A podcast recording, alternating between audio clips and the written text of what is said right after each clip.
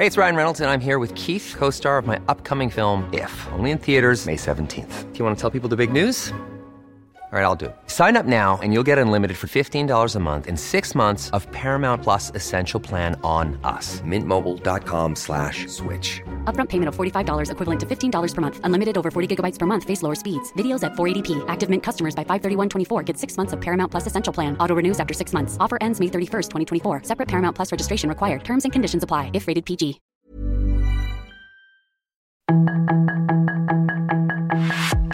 Tarde lo que necesitas saber de forma ligera con un tono accesible. Solórzano, el referente informativo.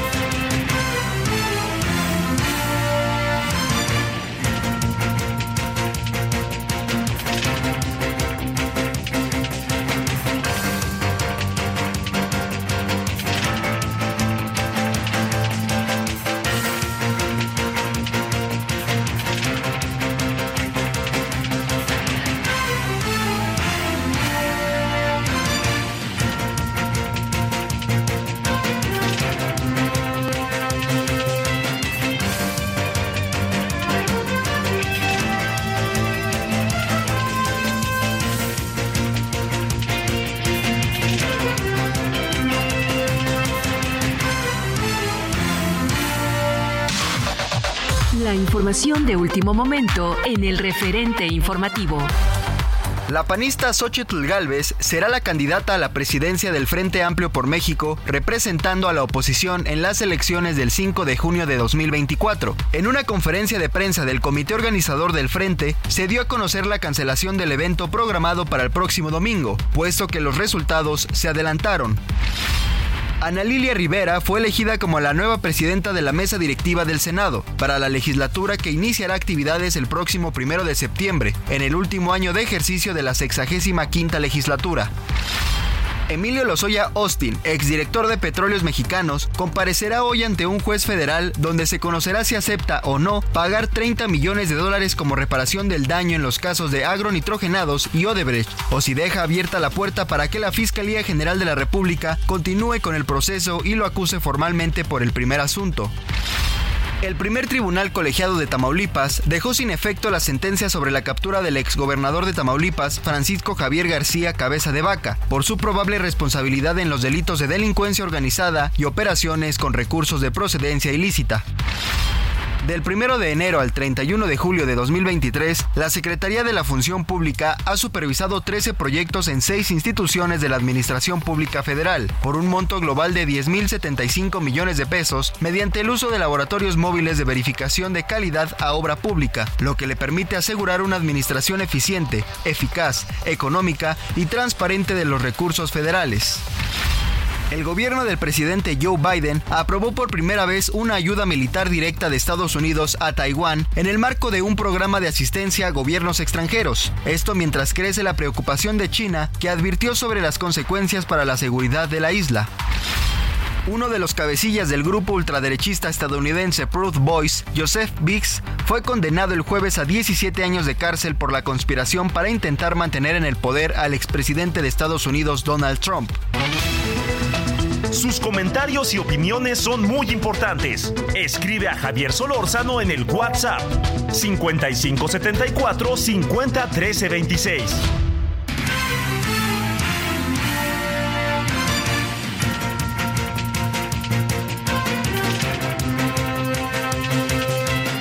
Aquí andamos saludándole con gusto, tarde lluviosa desde la capital de la República Mexicana. Estamos en el 98.5 de FM, Heraldo Radio. Estamos, eh, ya saben, en diferentes frecuencias a lo largo y a lo ancho del país. Y estamos en nuestros portales y en nuestras redes. Gracias que nos acompaña. Estamos en la eh, referente de la tarde eh, y estamos también eh, saludándole en nombre de todas y todos quienes hacen posible la emisión. mire, le, quiero reiterar que a partir del lunes, del lunes, nuestro nuevo horario será a las 17 horas, a las 21 horas, perdón, 7 de la noche, de 21, de, 17, de 19 a 21 horas, perdóname, otra vez, va a ser de 19 a 21 horas en la hora del centro y de aquí nos vamos a seguir con la radio de la radio pasamos a la tele y estaremos en Heraldo Televisión en el referente de la noche, en la televisión. Eh, hay una variación, hay unos eh, nuevos derroteros de la programación de la tarde, espero que sean de su agrado. Y nosotros estaremos ligaditos, radio con tele, ¿no? Radio con tele, que eso también tiene su lado positivo, porque vamos a poder tener eh, la posibilidad de algunos asuntos poderlos este, de extender o dejarlos aquí no del todo abiertos para verlos en la tele o al revés, ¿no? Así cosas que estaremos haciendo en la tele. O sea, el espacio es agradecible y por muchas razones es sumamente interesante. Bueno, ahora depende de uno, ¿verdad? Y es, gracias entonces. Espero que el próximo lunes, 19 horas en la hora del centro, a través de Heraldo Radio 98.5 de FM y todas las estaciones que nos hacen el favor de seguirnos. Bueno, esta es una de las de las, de las cuestiones que le quería yo comentar de entrada. Segundo, llueve, ya sabe que estamos con los remanentes de Italia y entonces está eh, lloviendo, eh, no, yo recorrí buena parte de la ciudad hoy y le diría que no está lloviendo fuerte, pero no deja de llover, ¿no? Que eso es para que usted va y viene, va y viene y lo tome en cuenta. Bueno, eh, luego, lo otro es, vamos a abordarlo en un momentito, en un momentito de nada, como luego dicen, el hecho de que eh, se están tomando decisiones en donde se van a suprimir vuelos que salgan del Aeropuerto Internacional de la Ciudad de México y obviamente vuelos que lleguen al Aeropuerto Internacional de la Ciudad de México. Eh, se entienden las condiciones muy bien en las que se encuentra el Aeropuerto Internacional de la Ciudad de México. Queda clarísimo lo que está pasando ahí, ¿no? Pero también, híjole, manito, viven de ocurrencias en este gobierno a veces. Ya, ya al rato veremos por qué, porque también técnicamente hay toda una serie de cosas que uno dice, caray, ¿en qué andan? Pero no solamente es eso, sino también sabe qué es el hecho de que ni siquiera consulten a las aerolíneas. Y las aerolíneas, pues ya al rato verá lo que dicen, ¿eh? empezando por Aeroméxico, que le dicen, ya no puedes salir de la 1, ahora todo desde la 2, cuando le habían mandado la 1. Bueno, ya ahora vámonos a, la IFA, bueno, ya no, ah, pues, ¿de qué se trata? Oiga, el transporte de carga, vámonos para allá, bueno, ya no, Híjole, ya estamos listos, no estamos listos. Caramba, no, seamos serios. Yo le diría, cuando uno dice seamos serios, lo que le quiero decir es que pues eso debe estar mucho más programado sin negar, sin pasar por alto, sin dudar que traemos un problema en el aeropuerto. Pero también pregunto, el aeropuerto, el problema tenemos un, tenemos un problema en el aeropuerto internacional de la Ciudad de México. ¿Porque el problema es el aeropuerto o porque le hemos de dejado de invertir al aeropuerto? Ese es un asunto. Yo de repente viajo, no viajo tanto, pero viajo, este, de repente sí se juntan dos, tres viajes, pero yo veo de repente que eso entre que huele feo, entre que es una asignación que para qué quiere, entre una falta de organización, pero eso sí, no, este, pues estamos ahorrando, ahorrando para qué, yo espero que no sea para campañas, o para, para, diría yo, para proyectos que son de interés único de la 4T. Bueno, este, que sino que sean más allá de la 4T, ¿no? No es que no se soslaye eso, ¿no? Bueno, segundo asunto, eh, pues mire, este, yo soy de la idea que era ideal, ideal que se llevara a cabo la elección del domingo. Eh, yo espero que no tenga secuelas. Lo digo no en defensa de la oposición, sino que la oposición estaba tratando de jugar todo un proceso circular, ¿no? Que se pudiera este, hacer encuestas, se pudiera tener un proceso electoral. Pero bueno, eh, a ver, también hay que ser sensato en esto que no me cuesta, me cuesta trabajo a mí eso, ¿no? Pero bueno, hay que ser sensato en esto. Tenía, tiene sentido eh, llevar a cabo una, ya lo hablaremos ahorita, ¿no? Un proceso electoral el domingo a sabiendas de que una de las participantes, que eran dos, ya se dio de baja, o qué? Para pensarle, ¿no? Demos la vuelta a este asunto porque por ahí va en buena medida el motivo de la, de la decisión, ¿no? Del frente porque ante esto acaban ungiendo, como se dice, es una palabra muy bonita, ¿no? Acaban ungiendo a la señora Xochitl Galvez. Y Xochitl Galvez será la eh, candidata del Frente Amplio por México. Entonces, eso es un asunto en donde yo soy de la idea que hubiera sido maravilloso poder este, cerrar el ciclo. No se dio porque no se pudo. Y no se pudo porque, entre otras muchas causas, una de las partes se bajó. Entonces, ahí hay que ver qué es lo que, qué es lo que se tiene que hacer para, para, digamos, para poder cerrar el círculo de una manera el domingo sensible e inteligente. El domingo va a haber un acto a las no sé qué horas de la mañana, pero un acto para ya formalmente declarar a la señora Xochitl Galvez como candidata. Mire, algo que puede ser mucho, muy interesante el domingo es ver quiénes están en el templete, es ver quiénes están ahí. Es importantísimo ver quiénes son. ¿eh? Cuando digo esto, le digo, no van a ser las mismas caras de siempre ¿eh? y que Xochitl lo que pasa es que sea un buen producto. La gran pregunta que yo me hago es, el frente con todo lo que ha ganado estos días, incluso de atención al público, eso es muy importante ha ganado una gran cantidad de atención de la gente. Es más, le ha quitado la agenda a las corcholatas y al presidente. Pero son sus 15 minutos de fama o va en serio. Eso es lo que sabremos en los próximos días y lo yo diría lo sabremos y lo iremos sabiendo, ¿no? Pa, pa, pa, en los próximos días, próximas semanas, próximos meses. Bueno, ese es otro de los temas que tenemos aquí en la mesa que me parece muy, muy, este, muy relevante, ¿no? Entonces tenemos el tema de la aviación, de que ya reducen vuelos de 58 a, 42, algo así. Ahorita le damos bien el dato.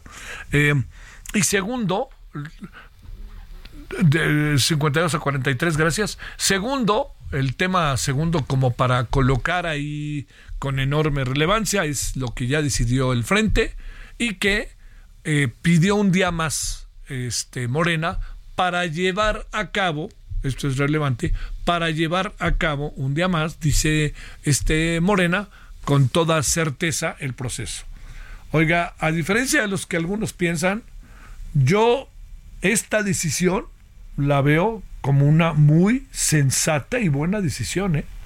Yo entiendo que podrán decir muchas cosas, pero esta decisión a mí me parece buenísima. Y me parece buenísima porque, espérenme, acuérdense cómo le fue al frente en la primera etapa.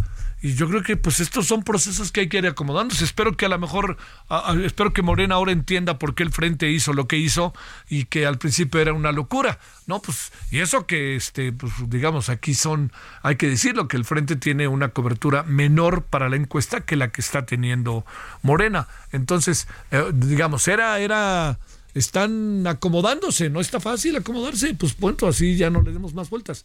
Está fácil acomodarse, está difícil acomodarse los primeros días. Ya veremos el resto, ¿no? Ya veremos ahora este cómo cómo termina el proceso. El proceso no significa que Morena pida un día más, ¿eh? Termina el 6 y termina el 6. Así, no han dicho por lo menos que sea otro día.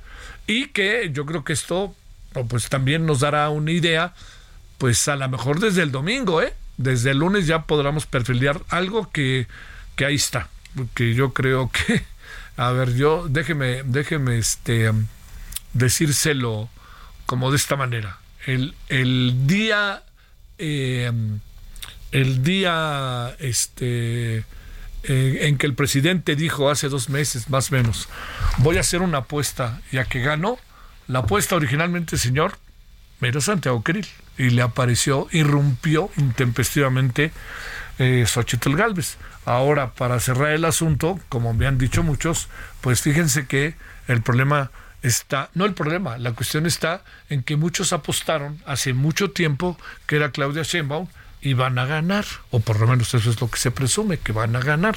Entonces, bueno, yo estaba entre ellos, ¿eh? por cierto. Cuando digo esto no es que me siente el muy, muy, este, sino más bien que pues perdóneme, el presidente dice que no influye, pero desde hace cuatro o cinco años viene diciendo por dónde ve el asunto. nos miente con la verdad, como dicen por ahí. Bueno, es lo que tenemos el día de hoy. Eh, vamos a abordar estos temas también en la noche. Vamos a abordarlo en la noche. Y mire, otro tema que hoy en la mañana ya en el Senado le dimos en el Radio Congreso vuelta un poco. A ver, este, el tema del ISTE, que yo creo que es eh, muy, muy relevante, sumamente relevante. Yo creo que se acabaron dando cuenta de la gran cantidad de hechos de corrupción respecto al ISTE. Una gran cantidad de hechos de corrupción. Y lo voy a plantear de esta manera. Son hechos que se daban antes del 18, del 2018. Pero le voy a contar otra de las partes que me parece clave. Esto fue antes del 18, ¿sí? Pero hay evidencia de después del 18. Evidencia. Entonces, yo lo que me planteo y lo vuelvo a decir, ¿eh? ¿Cómo es que se acabaron dando cuenta, vamos a suponer que hace seis meses o casi un año? ¿Cómo es que tardaron tanto en darse cuenta? Y luego, luego debían haber metido el acelerador. Hubo denuncias. Las comparecencias fueron de parte de los directores del ISTE, el director del ISTE, ¿sabe para qué? Para hablar que están, que sin duda alguna es importante, pero que están tratando de acabar con la obesidad en, en el país. Pues sí, pero el asunto está en que si queremos acabar con la obesidad, pues también tenemos que acabar con la corrupción para que más gente pueda ser atendida ante la eventualidad de que la corrupción impida que muchos mexicanos y mexicanas sean tratadas ante la obesidad y ante los muchos otros problemas de salud que tenemos. Bueno, demos de vuelta y pensemos y ahí estamos, agradeciéndole como todos los días. Eh, mañana eh, vamos a estar eh, allá en, en la Cámara de Diputados en San Lázaro. Entonces, vamos a hacer el noticiario yendo y viniendo, como luego se dice, ¿no? Estará el referente de la tarde. Una parte la haremos desde la Cámara de Diputados, ahí en el inicio del periodo ordinario de sesiones, y la otra parte se hará aquí en el estudio, ya se estaremos yendo y viniendo. Y ya a las 21 horas en hora del centro estaremos ya en nuestro estudio de televisión, como lo hacemos todos los días. Bueno, gracias que nos acompaña, son ahora las 17:17 17 en la hora del centro. Hablemos de aviación y qué anda pasando, ¿no? Solórzano, el referente informativo.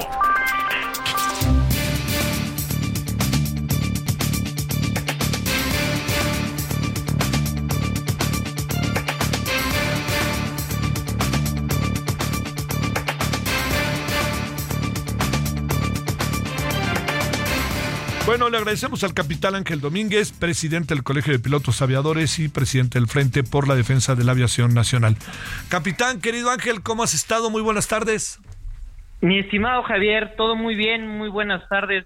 Me da muchísimo gusto volver a saludar a ti y a todo tu auditorio, como siempre, a tus órdenes. Bueno, voy a retomar lo que me dijiste. Todo bien. ¿Todo bien, mi queridísimo Ángel, capitán? ¿Realmente pues todo bien con la aviación? Está, pues ¿Qué piensas de esta reducción de vuelos? No, a ver, eh, todo bien de salud, mi querido Javier, que eso ya es, lo más importante, ¿eh? Es lo más este, importante. Lo, importante es que tenemos salud, ¿no? Eh, a ver, este tema de la reducción de slots es eh, algo que vemos con mucha preocupación en el Colegio de Pilotos, Javier, y creo que toda la sociedad lo tenemos que ver con muchísima preocupación. Eh, yo, nosotros creemos que es una decisión unilateral y arbitraria la que se ha tomado para una esta nueva reducción, porque ya el año pasado hubo una reducción de operaciones, que por cierto, la reducción del año pasado, cuando se hizo a través de, del consenso y a través del diálogo, pues nadie dijo nada, ¿no? Sí hubo dos o tres voces que dijeron, oye, pues, ¿por qué estamos haciendo esta reducción? Pero lo que estamos viendo el día de hoy, sin consenso, sin diálogo, pues es unilateral y, y arbitrario, eh, Javier, y eso, eso nos preocupa. ¿Cómo se toma una decisión de estas? Y te pregunto, ¿qué es lo que sucede en este mismo marco? Ángel, capitán, eh, ¿se consulta las líneas aéreas? ¿No se consulta? ¿Ahí qué pasa? Mira, Javier, ¿Cómo funciona la aviación en el mundo cuando hay un aeropuerto que está saturado, como es el caso del Benito Juárez?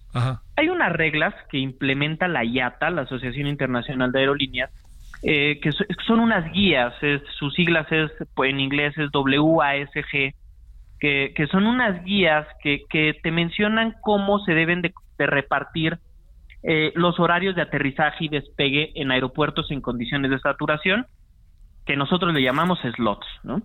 Y estas reglas eh, te dicen que estos aeropuertos con saturación tienen que tener un comité de operación horarios, en donde está la administración del aeropuerto, en donde está la autoridad aeronáutica del país y en donde están las aerolíneas eh, que, participan en ese aeropuerto particular. ¿no? Y hay algunas condiciones, por ejemplo, las aerolíneas más antiguas tienen primera mano para elegir los slots premium, eh, o por ejemplo, quienes hayan cumplido en efectividad y, no hayan tenido demoras, se hayan salido a tiempo, tienen algunos otros incentivos, es decir, hay una serie de reglas eh, a nivel internacional que se cumplen.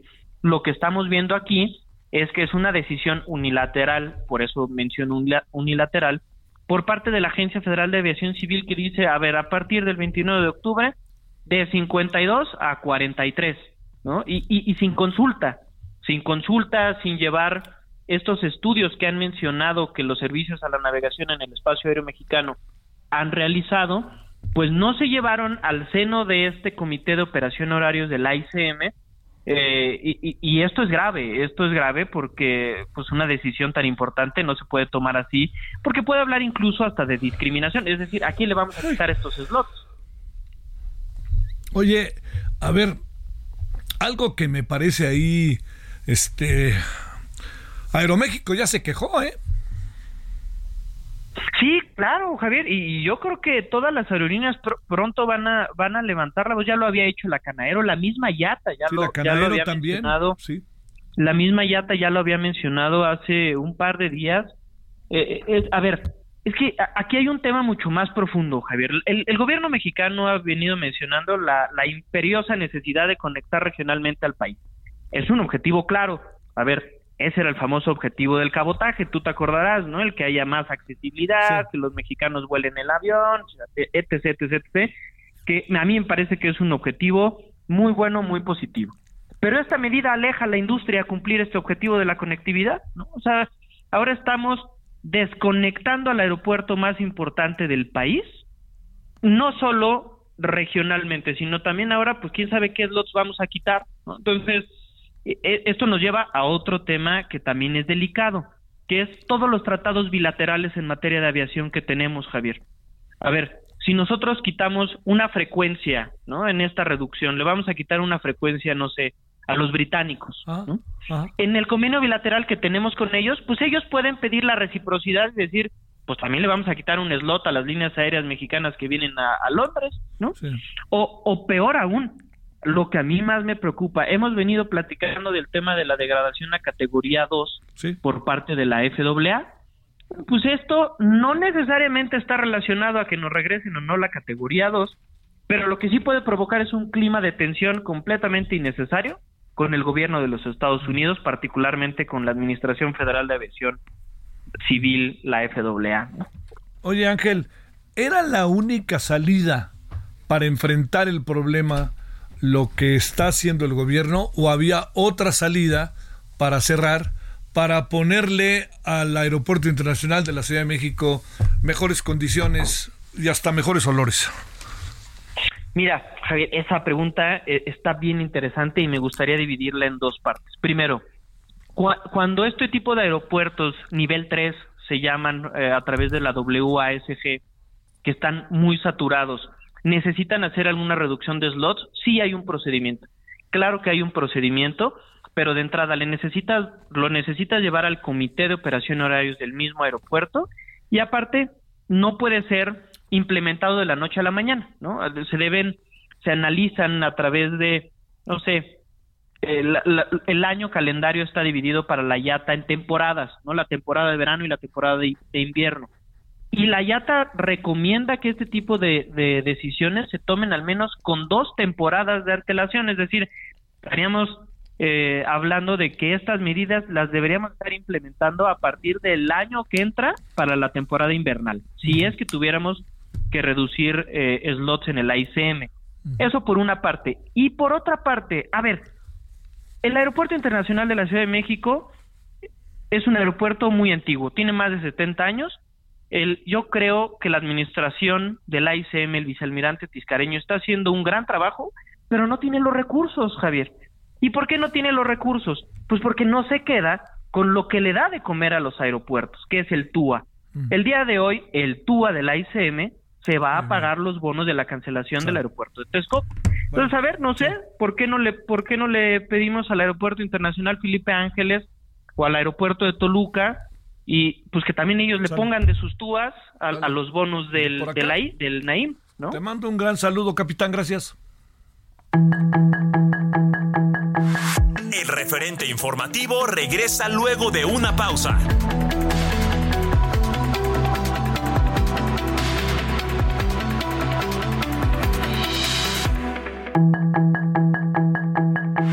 Estamos de regreso con el referente informativo.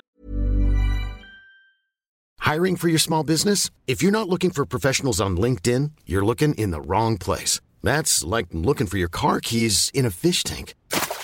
LinkedIn helps you hire professionals you can't find anywhere else, even those who aren't actively searching for a new job but might be open to the perfect role. In a given month, over 70% of LinkedIn users don't even visit other leading job sites. So start looking in the right place. With LinkedIn, you can hire professionals like a professional. Post your free job on linkedin.com slash people today.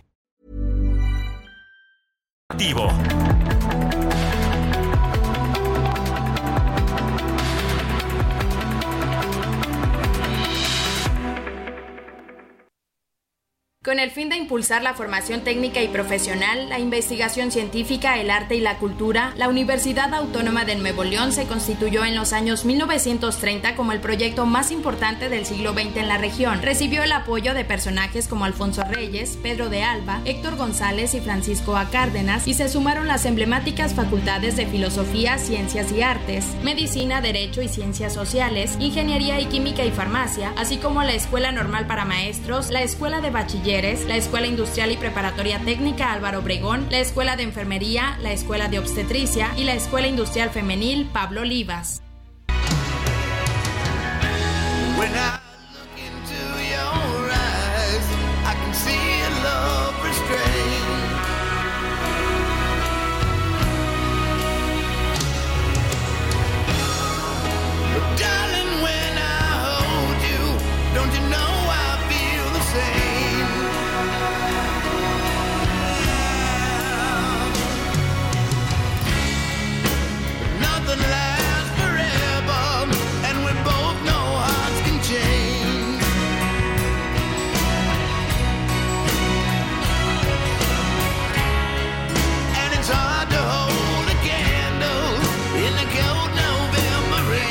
Estamos de vuelta y estamos con Guns N' Roses.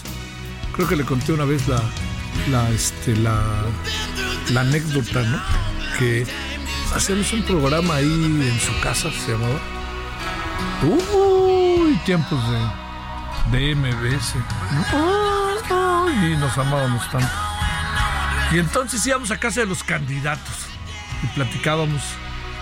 Y entonces ahí estábamos los tres conductores y este, este, este en particular del que voy a hablar, nomás no me volteaba a ver.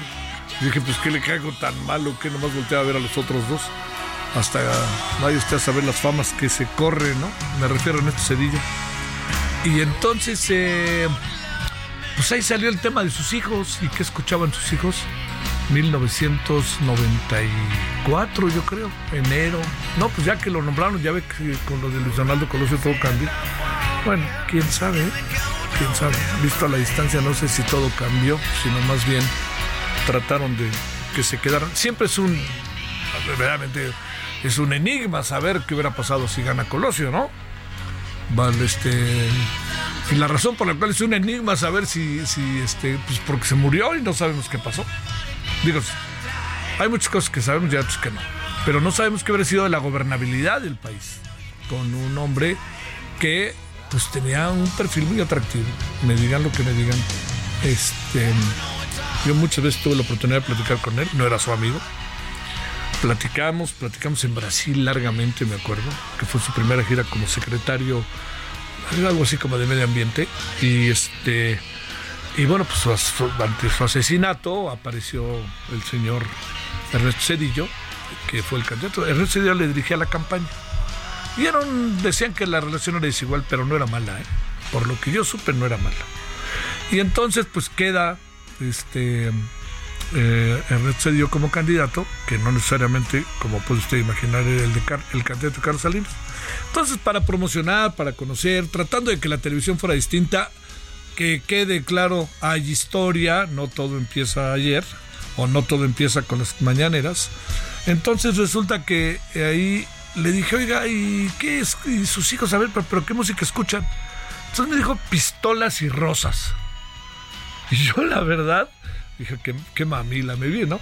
Pero pues no sabía quién eran pistolas y rosas, pistolas. Y, decía, decía Cedillo, sí, son pistolas y rosas y les gusta mucho November Rain y no sé qué. Y yo decía, a ver, pistolas y rosas cantando November Rain en lugar de la lluvia de noviembre, ¿qué querrá decir esto, fregados? Y créame que tardé en agarrar la onda. Mis compañeros con los que en ese momento entrevistamos no era su, su ámbito, pues este de, de la música era el de ellos era otros muy importantes y entonces le dije oiga perdón este le digo oye perdón este candidato quiénes son pistolas y rosas entonces me dijo sí pues se llaman Guns N' Roses le dije por ahí hubiéramos empezado yo nunca he escuchado créame en ningún país en ningún idioma que a Guns N' Roses se les diga pistolas y rosas imagínense cómo se diera en ruso en chino no, manito. Bueno, ahí está eso que le cuento y estamos escuchándolos. Todo eso se debe a Pistolas y Rosas. Y estamos escuchando. Eh, en 1985 este grupo fue formado por ese, créame, a mí me parece un gran, gran personaje llamado Axel Rose y el guitarrista Easy Stradlin. Así que nos recordamos de Guns Rosas o Pistolas y Rosas. Oiga, antes de ir a la pausa, antes de ir para la sintonía y para el siguiente tema que tenemos, está llamando mucho la atención ahorita el hecho de que un juez haya exonerado a el señor Lozoya del tema de agronitrogenados. Eh, eh, digamos, eh, el asunto está en que se le están yendo al juez encima. Yo, este es un delito que no sé si haya otra manera de juzgarlo, ¿no? Pero en términos de lo que se pactó en un primer momento, que fue el regreso del dinero, el juez dijo, a ver, el señor Ansira ya está regresando la lana, pues entonces este cuate ya lo hacemos un lado del delito. ¿Se puede hacer así o no se puede hacer así? La verdad, la verdad, no lo sé muy bien, ¿no? Pero lo que sí me queda claro es que si hay una justificación del hecho. Ahora, tendría que ser juzgado. Está siendo juzgado por otras cosas, ¿eh? No voy a pensar que ya lo liberaron, no va a salir de la cárcel mañana. Aunque, aunque, aunque, aunque, no mañana, pero aunque, aunque, aunque, vaya usted a saber. Pero ese es el hecho por lo que se está escuchando ahorita respecto al tema del señor Lozoya, que este que está quedando exonerado del delito de agronitrogenados porque se está pagando la deuda y se está pagando a través de quien tenía la deuda, que es el señor Ansira. Bueno, 1737 en hora del centro. Solórzano, el referente informativo.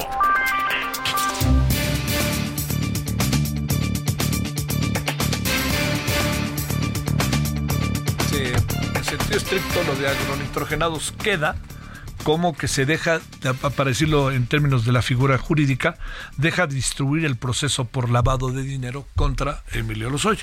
Bueno, le cuento que eh, Carlos Marmolejo es director general de Finsus, que como, bueno, es una SOFIPO, es decir, una sociedad financiera popular, y eh, yo seguí diferentes reportes que se dieron de esta semana llamada FinTech. Eh, ¿Qué es lo que pasa con esto? ¿Qué se discute? Es de lo que vamos a hablar con Carlos Marmolejo. Déjeme hacer una pregunta para echar a andar a Carlos Marmolejo. Este, usted hace todos sus servicios financieros a través de su teléfono, de la banca. Hoy pasé en Avenida Reforma un cuate que vendía llaveros. Llaveros sobre Avenida Reforma enfrente del Ángel de la Independencia. Y cuando iba caminando dice, se reciben tarjetas de crédito y de débito. El cuate, ¿eh? Esa era informalidad total. Bueno, Carlos, te saludo con mucho gusto. ¿Cómo estás? Mi querido Javier, me da muchísimo gusto saludarte y efectivamente muy emocionado por eso que estás contando, ¿no? Oh. De, de, cómo están cambiando las cosas y cómo está cambiando el modelo para poder hacer pagos en México. Oye, qué locura, Carlos. A mí me llamó la atención. Fíjate que creo que no camino todo reforma dos veces a la semana y créeme, créeme que yo estoy seguro que lo he visto más, pero caí en la conciencia por la conversación contigo. A ver, ¿en qué estamos, Carlos? ¿Y qué anda pasando? ¿Y con cuánto dinero, tanto dinero en efectivo se mueve cotidianamente? Fíjate que la cosa está cambiando en México. Eh, por primera vez estamos viendo un esquema de pagos diferente a lo que se venía manejando históricamente. Te voy a poner nada más en contexto, Javier, eh, acerca de la pregunta que dices. Más del 90% de todas las transacciones, de todas las operaciones que se hacen en México son en efectivo. ¿Qué quiere decir? Que somos todavía un país donde el cash es lo que mueve a la gente, ¿no? Entonces, esto que acabas de vivir en reforma detona algo muy importante que empieza a moverse entre la gente. ¿Y por qué? Porque empiezan a aparecer nuevas fintechs, empiezan a aparecer nuevas iniciativas que están permitiendo que las personas, pues no solamente vean que la única manera de poder eh, incorporarse en la economía es a través del efectivo, sino que podamos utilizar los medios de digitales, sobre todo las tarjetas, eh, las cuentas bancarias. Eh, en el caso de Finsus, por ejemplo, hemos descubierto que, que las personas que antes hacían transacciones con en efectivo, pues ahora a través del teléfono celular encontraron una manera mucho más fácil de poder atender esas necesidades, ¿no? Como justamente lo que acabas de ver en Reforma, de que dices, oye, eh, ¿cuántas veces no nos ha pasado que no traemos dinero en la cartera porque pues, no retiramos del cajero, este, andamos sin nada y decimos, no, bueno, la próxima lo compramos o la próxima te pago y, y ahora se resuelve con esto que tú acabas de vivir justamente ahí en Reforma. Así que me da muchísimo gusto que empiece a pasar eso en México, porque justamente de eso se trata para poder empezar a cambiar la historia de cómo estamos haciendo pagos en México. Oye, Carlos, ¿qué pasó en esta semana FinTech? O sea, digamos, ¿Qué se discute, más allá te pregunto, Carlos, como puedes imaginar, de los especialistas de ustedes, qué se discute de, digamos, en esta cotidianidad de la economía, de gente joven, de gente que dice uno, ¿cómo es posible que yo tenga que ir al banco todavía? Tengo 80 años para poder sacar dinero, ¿cómo le hago para adaptarme? ¿Qué, estuvieron discutiendo, Carlos? Mira, a lo largo de de pues las últimas décadas hemos tenido la misma historia en México. Menos del 25% de la población adulta tiene acceso a la banca tradicional como la conocemos. Eh, esto significa que, que, pues cuando alguien nos quiere pagar eh, o nos quiere transferir dinero, o sea, la mayoría de la población dice, pues no tengo a dónde me lo, me lo envíes, ¿no? Por eso la ley FinTech que pues prácticamente es relativa en México, tiene muy pocos años, tiene cinco años de que se han eh, empezado a, desarrollar todas estas empresas que a través de las tecnologías, que a través de la digitalización, pues están aperturando cuentas bancarias, están aperturando tarjetas, sobre todo de débito que les permitan a las personas este, tener un medio alternativo, un medio eh, eh, mucho más seguro que, el efectivo. Pues hoy se ha discutido en la semana FinTech, ha sido muy interesante cómo esta semana eh, la discusión se ha centrado en qué otras cosas tenemos que hacer para impulsar más la digitalización del dinero y que esto nos conlleve a tener una economía mucho más saludable en temas de finanzas, ¿no? No es lo mismo eh, ahorrar tu dinero y esconderlo abajo del colchón. Eh, mucha gente lo esconde incluso en la estufa. El Banco de México recibe mucho dinero quemado de manera constante. ¿Por qué? Porque las personas todavía no confían en la banca tradicional y lo están haciendo eh, en efectivo, en la latita, eh, en las bolsas. O sea, somos todavía una economía muy física. Pero esta semana ha sido muy importante porque la discusión se está enfocando en qué tenemos que hacer, cómo podemos acelerar esa digitalización a través de, de empresas que hoy están apareciendo en el mercado y que nos están permitiendo tener opciones y sobre todo darle valor a nuestros ahorros, darle valor a nuestro dinero y que no lo pongamos en riesgo en este mundo de efectivo. Oye, eh, de repente también hay otra variable, a ver cómo, cómo analizarla. Eh, Carlos, que es que de repente los ciudadanos nos sentimos que los bancos se aprovechan de nosotros. Ahí hay algo, este, digo, mucho tiempo y te lo digo con largas discusiones en el Senado, pues este, se trata de hacer algo porque el 30, 40% de las ganancias de los bancos, bancos españoles que ganan aquí la buena parte de lo que ganan en el mundo, no se reinvierte, los ciudadanos se sienten de repente como que, hijo, no entiendo las letras chiquitas. A ver, ahí, ¿qué nos sugerirías o qué pensar, Carlos, de esto? Eh, creo que das en el punto exacto de por qué la gente no está confiando en las instituciones financieras para, para poder hacer pagos, para poder ahorrar. No confiamos porque las letras chiquitas se vuelven grandotas cuando vemos que nos cobran comisiones que no nos avisaron o que no, eh, no, no entendimos cuando abrimos una cuenta.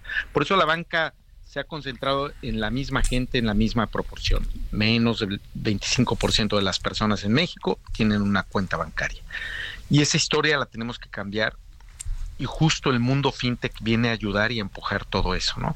Fíjate que en Finsus lo que hemos entendido es que las personas que quieren ahorrar y que quieren ganar por sus ahorros, por sus inversiones, no lo están haciendo porque desconfían justamente de las entidades financieras. Y cuando tú les explicas y les hablas de tú a tú, les hablas como una entidad financiera que no tiene eh, grandes tabiques, que no tiene esas grandes marcas, pero que pueden confiar en ti porque está regulado, porque les estás dando un camino donde aceptas a las personas tal y como son. Y te pongo un ejemplo muy claro, ¿no? Cuando hablas de inversionistas en México, las personas pensamos, no, pues eso no es para nosotros, ¿no? Yo no, yo a mí no me va a aceptar el banco y no me va a pagar una tasa de interés, un rendimiento alto, ¿por qué? Porque no tengo el dinero suficiente. Entonces, en Finsus lo que, por ejemplo, hicimos es que a partir de 100 pesos, tú puedes eh, convertirte en un inversionista y te voy a pagar 14.55% si tú inviertes con nosotros a dos años, ¿no? O 14% si tú inviertes a un año. Y somos una entidad regulada, somos una sociedad financiera popular que se ha digitalizado y que permite que cualquier persona en menos de 10 minutos pueda abrir una cuenta a través de su teléfono celular y desde 100 pesos pueda acceder a un rendimiento pues muy atractivo. Y eso te cambia la historia porque las personas que antes no confiaban en la banca dicen, ok, aquí hay una opción que me permite justamente eh, convertirme en un inversionista que me paguen dinero y no que sea al revés, que cada vez que tú abrías una cuenta en un banco, pues no te pagaban rendimientos y al contrario, te ponían condiciones, requisitos mínimos, te cobraban, eh, si no tenías el saldo suficiente mínimo para poder eh, tenerlo en tu cuenta, te empezaban a descontar de tu dinero que guardabas. ¿Cuál es el resultado? Que los mexicanos eh, seguimos ahorrando abajo del colchón o en la estufa. Entonces, creo que es muy importante esta semana FinTech porque nos está abriendo las puertas, los ojos a los mexicanos para cambiar esa historia de que no estamos bancarizados, de que no somos parte de una economía eh, formal que nos permita hacer justamente lo que esta persona en reforma eh, eh, te dice, ah, ¿no? Te acepto dinero, este, con, eh, este, aunque no lo traigas en efectivo, ¿no? Me lo puedes pagar desde tu tarjeta. Bueno, pues Carlos, ¿cuándo ya terminó la semana? Pues termina, termina estos días, todavía hay varias iniciativas. Fíjate, Javier, que, que acabamos de lanzar en la industria algo que se llama DIMO, que es dinero móvil, que a través de las cuentas eh, eh, de, de, en tu banco que tengas las puedes asociar a un teléfono celular, a tu número de teléfono celular.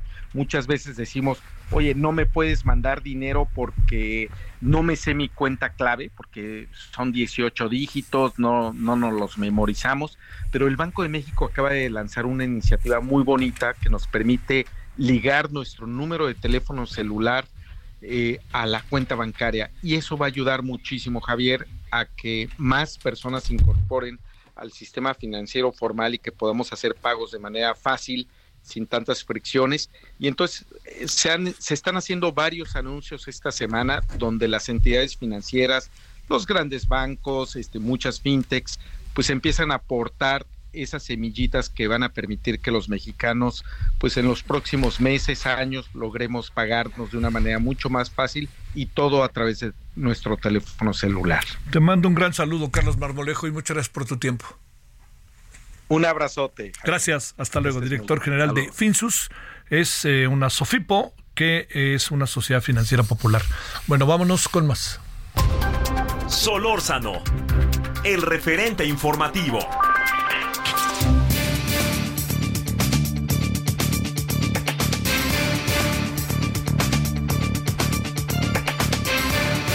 Bueno, le agradecemos al señor José Antonio Crespo, analista político, que esté con usted y con nosotros, columnista del Universal, académico. Querido José Antonio, ¿cómo estás? ¿Qué tal, Javier? Muy bien. ¿Cuánto le pones a lo que acabó pasando sin elección el domingo, mi querido José Antonio? Eh, de calificación, un 8. Un 8, ¿eh? ¿Por qué? Porque se consiguió lo fundamental de todos los objetivos que se plantearon para el método del Frente Amplio Opositor pues yo yo digo que de siete que eran los los principales se consiguieron seis. Y uno que fue pues la consulta ciudadana que sin duda era importante que hubiera sido muy bueno que se diera que hubiera sentado un precedente muy muy muy importante ese se frustró. Pero los otros objetivos se lograron que era pues atraer la atención mediática despertar el optimismo en la ciudadanía de que sobre todo los opositores, de que sí se puede hacer algo, elegir un candidato que fuera competitivo y que fuera eh, electo por la ciudadanía, aunque fuera de manera directa, eh, al margen de los eh, dirigentes de los partidos. Y, y, todo eso se logró. Sí. Ahora te pregunto, este, ¿son 15 minutos de fama del frente que acaparó la atención estos días o le ves posibilidad? No, el Frente va a seguir seguramente apoyando a Xochitl. El Frente tenía el objetivo también, último, de lograr una alternancia democrática en el año que viene. Por eso hizo lo que hizo, por eso hizo lo que propuso, para que el Frente tuviera mayor fuerza, para que su candidato tuviera mayor legitimidad, eh, mayor aceptación ciudadana, pero el objetivo es buscar una nueva alternancia democrática el año que viene. Entonces el Frente, ya con un candidato, y las organizaciones cívicas que están en torno del frente, pues van a hacer lo que puedan, van a ver de qué manera pueden ayudar para empujar esta candidatura, para darle mayor fuerza y que se vuelva competitivo. Oye, el gran tema que por ahí anda también, que es, eh, uno se lo, se lo plantea, es, eh, híjole, el templete del domingo puede decirnos muchas cosas, ¿no? Este José Antonio, quiero decir, a lo mejor nos enfrentamos a las caras de siempre, pero este recicladas, ¿no?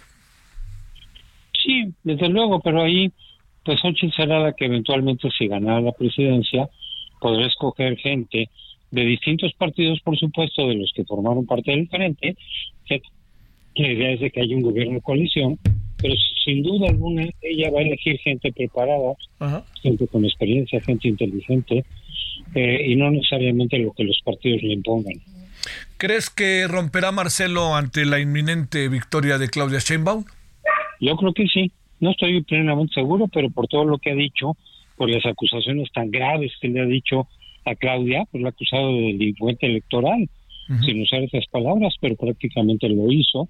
Yo creo que eh, después de, decir eso, sería muy raro que se quedara en Morena. Si tú hubieras planeado desde antes quedarte en Morena, que se, a ser derrotado, pues yo, yo creo que no dices esas cosas, no haces esas acusaciones tan graves. Por lo cual yo calculo, sin estar seguro por supuesto, que sí que Marcelo va a romper con Moreno. Porque también está ahí el otro asunto que dice el señor Durazo que aquí no ha pasado nada, que todo está bien, ¿no? Sí, pero no. aquí, pero mira, en por lo menos aquí en el frente con todos los problemas que hubo al final, pues se logró la unidad y Beatriz Paredes está levantando la mano a Xochitl. Y hubo algunas inconformidades ahí, pero entre los finalistas ya no hubo ruptura.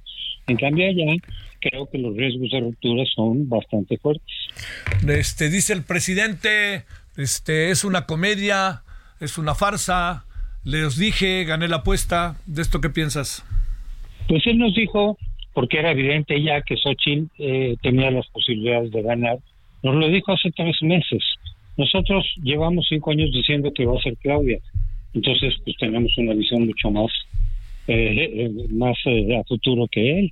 Hubieran, hubieran hecho una apuesta, mira, ¿no? Y en una pues nos llevamos una lana. Sí, sí, porque era cuando salió Xochitl con todo el apoyo que logró, que se veía, pues era bastante lógico, bastante probable que ella fuera la candidata. Y por otro lado, nosotros, pues sabiendo cómo son las características de Claudia Sheinbaum, pues era también muy probable que ella fuera a ser la favorita de López Obrador, como todo parece indicar que va a ocurrir. pues es que hay trucos. Por eso cinco años, ¿eh? Que ganamos.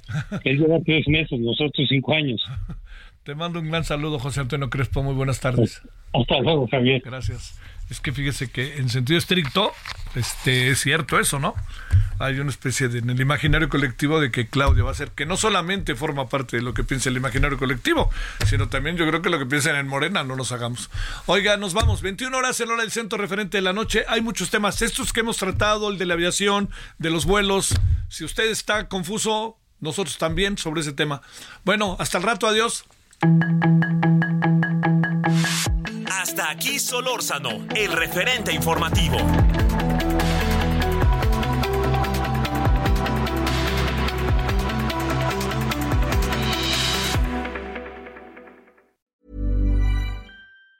Even on a budget, quality is non-negotiable. That's why Quince is the place to score high-end essentials at 50 to 80% less than similar brands. Get your hands on buttery soft cashmere sweaters from just 60 bucks, Italian leather jackets, and so much more.